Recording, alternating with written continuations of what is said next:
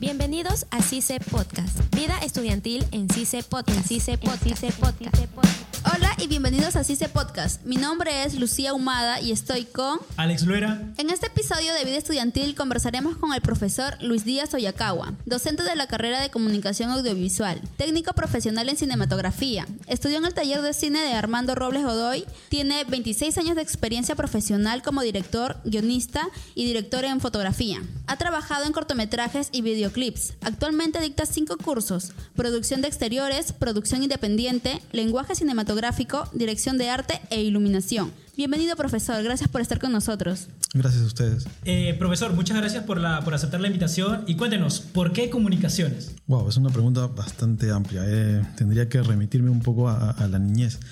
Es un poco también algo anecdótico, se podría decir, porque eh, mi abuelo eh, traía a, a casa, a mi, a mi casa, este, cómics y bueno, creo que con eso empecé, ¿no? Con, con, los cómics y ver un montón de televisión. Yo me, bueno, eh, estamos hablando de, de, de, los principios de los 80, estamos hablando de que solamente habían cuatro canales de repente de televisión y yo me sabía pues toda la, la lista, solamente me tenían que preguntar a qué hora ah, este, pasa este programa, yo sabía la hora exacta donde pasaba el programa. Entonces desde ahí ya, bueno, era televisión y mis padres eran cinéfilos, ¿no? Mis padres, eh, tanto mi mamá como mi papá, les gustaba ir a los estrenos de, de las películas. Entonces, y teníamos un cine a dos cuadras. Entonces era pues ir al cine todos los jueves, ¿no? De estreno, y los domingos que era la matinal, ¿no? Que pasaban películas familiares. Entonces, eh, y bueno, y si había alguna fiesta, alguna reunión en, en casa, en casa, en, de familia, era pues, este, me iba con todos mis primos al cine. Entonces ya desde ahí era pues eh, cine, cine siempre, ¿no? Y televisión y series y me nutrí de todo eso. Era hijo único, así que era mi perro, yo y televisión, ¿no? Era, era, era eso nada más. Entonces creo que desde ahí parte todo, ¿no? Desde ahí parte, parte el, el, el gusto por el cine, el gusto por, por, las películas, el gusto por las series y el gusto por el buen cine también. Claro, por las historias.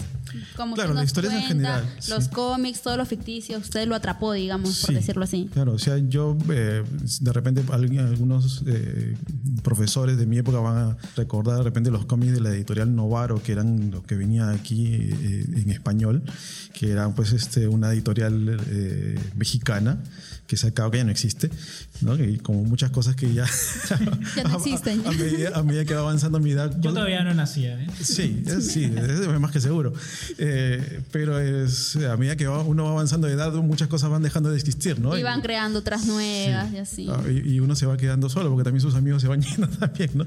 Bueno, yo todavía tengo la suerte que todos, la mayoría de mis amigos están vivos todavía, pero bueno, ahí va, sí, así es la, la, ley de la vida, ¿no? Claro, el ciclo. Uh -huh. ¿Alguna anécdota que recuerde de su época estudiantil que nos quiera contar? Sí, bueno, hay una anécdota que de repente no es muy graciosa, pero creo que, que, que es importante que muchos de ustedes, más que nada por, por su juventud, no la han pasado. Pero eh, una vez nos tocó hacer eh, un institucional de una, de una empresa de, de, de, de, librerías y nos fuimos al centro de Lima, era la época del terrorismo, ¿no? Y nos fuimos al centro de Lima, estuvimos cubriendo y estábamos grabando, teníamos todo el plan de rodaje estructurado, ¿no? Y bueno, en un momento de la calle alguien entró corriendo y gritó este un coche bomba. Ah, ¿no? Y todos comenzaron a entrar, Ajá. cerraron las puertas. Eh, y nosotros, eh, no sé si locos aventureros o, o, o reporteros, ¿no? Eh, salimos. A grabar. A grabar. Wow, salimos qué a grabar, salimos a grabar el coche, el, el, el auto. Uh -huh. eh, por suerte fue una falsa alarma, pero fuimos, salimos, o sea, y después la pensamos, ¿no? Después dije, ¿qué, qué estábamos haciendo ahí? Se arriesgaron así. Podríamos haber claro. explotado ahí afuera. Pero no, salimos simplemente, ¿no? Ni siquiera nos lo pensamos y salimos con las cámaras y comenzamos a grabar, ¿no? Y, y, bueno, llevamos el material, todo lo teníamos nosotros, ¿no? Bueno, después de su, de su trayecto este, juvenil, estudiantil, ¿cómo llegó usted a, a ser docente? Bueno, eh, en realidad pura casualidad, ¿no? Primero no fui docente de, de, de, de CICE, fui docente en otra institución, sí. eh, que bueno, en realidad duró creo que un año, pero este, de ahí, bueno, lo dejé, me dediqué de nuevo a ser más constante en lo, en lo, mío, en producciones. Y bueno, de casualidad también entré a CICE a través de una amiga profesora que me dijo, güey, ¿sabes qué? Mira, hay una vacante para cubrir, entonces, este, ¿qué te parece? Bueno, vente. Y bueno, hice, hice la, la- la- la clase maestra que se tiene que hacer en la central, ¿no? Y todo. Y me dijeron, ya, sí, ya está bien. Eh, empecé yendo tanto aquí como a Miraflores, estaba haciendo lo- los dos lugares, clases. dictando las dos Claro, Y bueno, y de ahí ya me quedé aquí, que, que me- en realidad me, me gusta mucho más aquí. Eh, Independencia, me- sí, me, me gusta. Eh, Es este, siento que los chicos que me han tocado han sido muy agradecidos conmigo. De repente cosas que no sé si me lo merezco o no, pero eh, muy cariñosos y muy agradecidos. Me escriben, me escriben, eh, me, me mandan a veces algún mensaje o, o incluso a veces me mandan. Eh, me sorprendió un alumno que, que Claro, a eso me voy. Sí. Eh, ahora, eh, ¿recuerda algún trabajo así peculiar de algún joven, de un alumno? Sí, eh, en realidad sí, hay, hay un- algunos trabajos bastante interesantes. Tengo un alumno que, bueno, ya lamentablemente ya no le estoy dando clase, creo que no sé si ya salió. No quisiera decir nombres para que nadie se pique. Sí, por Claro, no, sí, no, no, porque pero, van a pero saltar. sí hay un alumno que, que- que tiene su, un grupo muy, muy interesante de, con, al, al que Con el lo- trabaja, con el que los- trabaja. Sí, a que él los dirige. Y, y han sacado buenos cortometrajes, ¿no? Y bastante interesantes y uh, historias bastante interesantes. Eh, en- hablando un poco sobre, sobre cine, ¿usted se ha planteado la idea, no sé, si en su vida juvenil o ya laborando como docente, en algún día este, realizar su propia película? Sí, en eso estoy. En eso estoy. Ahorita, eh, bueno, yo tengo un guion ya que, que lo presenté hace un tiempo a un festival y quedó también como entre los finalistas de Perú. Pero ese no es el guion exactamente que, quiero hacer ahora, ¿no? Es un guion que, que ahorita eh, lo estoy reescribiendo porque es un guion que lo hice cuando yo viví en Japón. Y bueno, yo lo realicé allá. eh, fue un cortometraje que realicé allá eh, que fue de alguna forma se podría decir eh, uno de los primeros eh, inmigrantes que realizaron cortometrajes eh, allá latinos. ¿Se podría saber el género de... Eh, es suspenso. Ah, Sí, suspenso. de suspenso. Y bueno, el, de ese cortometraje he querido reconstruirlo y llevarlo a la, a la realidad peruana y hacerlo largometraje. ¿no? O sea, estoy en eso, estoy re- rehaciendo el guion recién. ¿no? Re- Empezando, se podría decir, todavía, no, todavía falta bastante. Claro, claro. ¿Cómo ve el cine, el cine en Perú? ¿Cómo lo ve? ¿Cómo ve el cine en Perú? Su Exacto. opinión crítica, por decirlo. Exacto. Mm, Ya, eh, eh, a ver, eh, hay varias, varios temas este, un poco delicados. Depende de quién se hable también, ¿no? Sí, eh, O lo que pasa- general. es más en general. Exacto, yo digo en general cómo se ve el mercado eh, de cine en el Perú. Lo que nos falta aquí es hacer industria, ¿no? Hacer, hacer, hacer algo que en realidad no importa. Voy a, voy a ser un poco abogado del diablo en, Sí, en esa dale. parte. Pero este, en realidad no importa lo que haya, o sea, lo- la- la- los géneros o, o las comedias de repente, vamos a decir, baratas, entre comillas, que, que puedan estar saliendo o puedan salir, sino que lo que importa es que esas cositas malas, vamos a, a subrayarla, creen esa industria poco a poco, ¿no? Y que haya mercado para todos, ¿no? Al que le gusta pues una comedia insulsa y, el que le gusta también el cine, ¿no? Este, más estructurado, con mayor peso, tanto visual como, como de historia, ¿no? O sea, si tenemos toda esa, esa, esa línea, como la tienen mercados importantes como Bollywood o Hollywood, ¿no? Creo que eso este, va a hacer eh, que la industria mejore en general ¿no? y tengamos mercado para todos.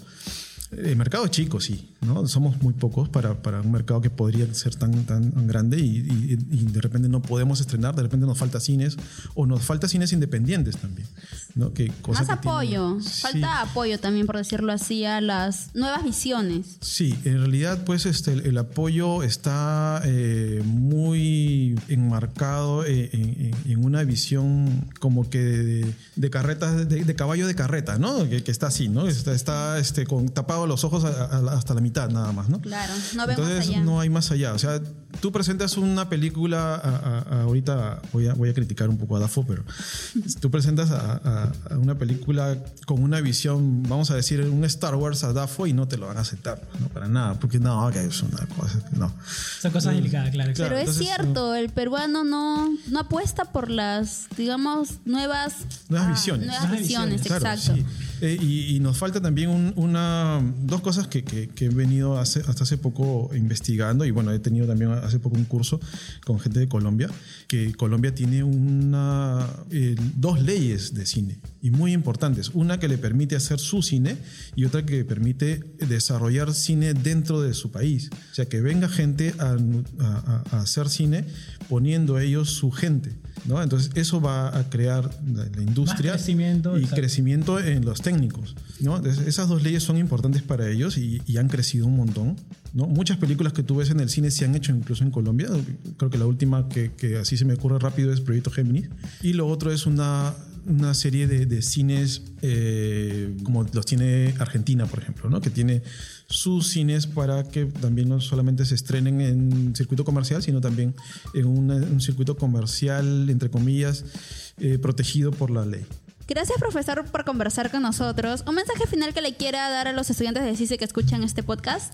Sí, precisamente más a, de repente a, mi- a mis alumnos, a los alumnos de comunicaciones, eh, el hecho de, que se nutran viendo cosas, ¿no? Viendo más cine, eh, viendo más series, que, que es importante también, porque ahorita parece que, bueno, no parece, las series son mejores incluso ahora que las películas que estamos viendo en el cine.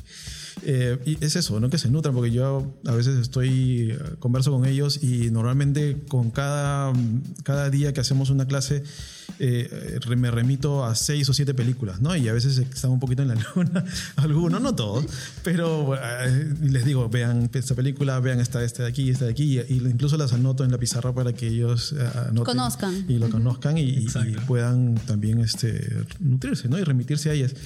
Incluso también les he hecho una dentro de mi página de- del canal de, de- de- de YouTube que tengo, les hice un, también una, un pequeño playlist para que puedan ver las películas de, de- de los primeros años ¿no? del cine también. ¿Tiene redes sociales? ¿Tiene página? Para seguirlo.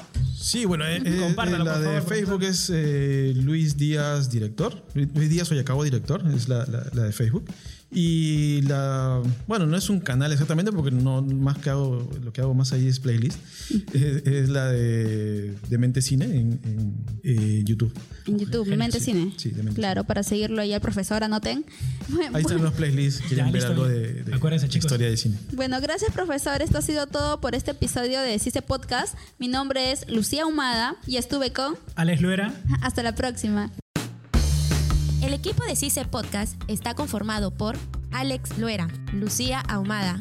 Edición de audio, Rubén Tiña, Luis Rojas y Álvaro Etquén. Docente responsable, Luis Enrique Mendoza. Jefe de escuela, Mirko Valleto. Este espacio es producido por CICE Radio. Hasta aquí, CICE Podcast. Hasta la próxima. Vida estudiantil en CICE Podcast. CICE Podcast. CICE no se hace responsable por las opiniones vertidas en este espacio.